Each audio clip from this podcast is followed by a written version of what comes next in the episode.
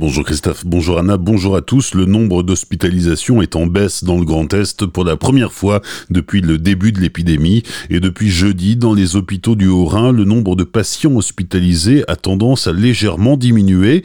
Mais dans les hôpitaux, les soignants s'inquiètent du relâchement du confinement. La préfète du Bas-Rhin et du Grand Est a décidé de renforcer encore plus les contrôles. Le nombre de décès, lui, continue d'augmenter. On a appris hier la mort du maire de Saint-Louis. Jean-Marie Zelé est décédé à 75 ans du Covid-19. Il avait été transféré le 28 mars dernier à l'hôpital Saint-Pétrus de Bonn.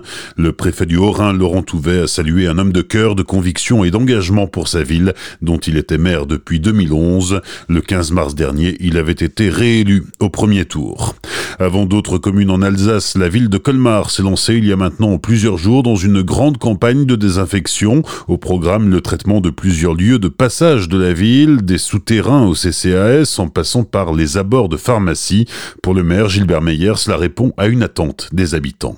C'est vrai que se posaient quelques questions sur une question d'homologation du produit utilisé. C'est une précaution que j'avais prise puisque, bien sûr, je ne peux pas utiliser des produits qui polluent le sol. Mais une fois ces garanties apportées, j'ai fait la passe sur tout le reste et j'ai pris la décision de pratiquer parce que je me suis aperçu que cela rassure la population. Au départ, nous étions sur une trentaine de sites que nous désinfectons, lieux publics, lieux de passage euh, fréquents. Nous en sommes à 110 à la demande de la population. C'est la démonstration que l'opération est très appréciée dans la mesure où la population elle-même cherche à être rassurée par un passage sur tel ou tel site. En revanche, Frédéric Hilbert, conseiller municipal Europe Écologie Les Verts, fustige cette décision qu'il considère inutile. La solution, elle n'est pas efficace. Ce qu'il faut, c'est pas rassurer, forcément rassurer les gens, c'est permettre le confinement. On voit bien que le gouvernement a parlé de déconfinement fin de semaine dernière, et puis euh, ce week-end, il y a plein de gens qui sont sortis. Donc il faut marteler et continuer à dire qu'il faut maintenir ce confinement, et c'est la seule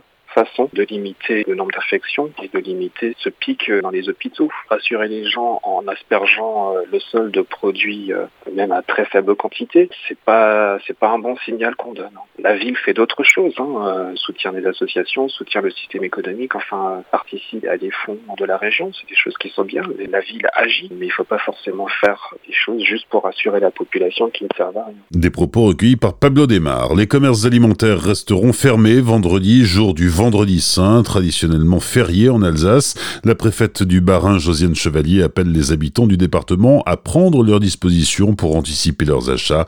L'objectif est d'éviter une surfréquentation des commerces, en particulier samedi, les regroupements de personnes favorisant la diffusion du virus.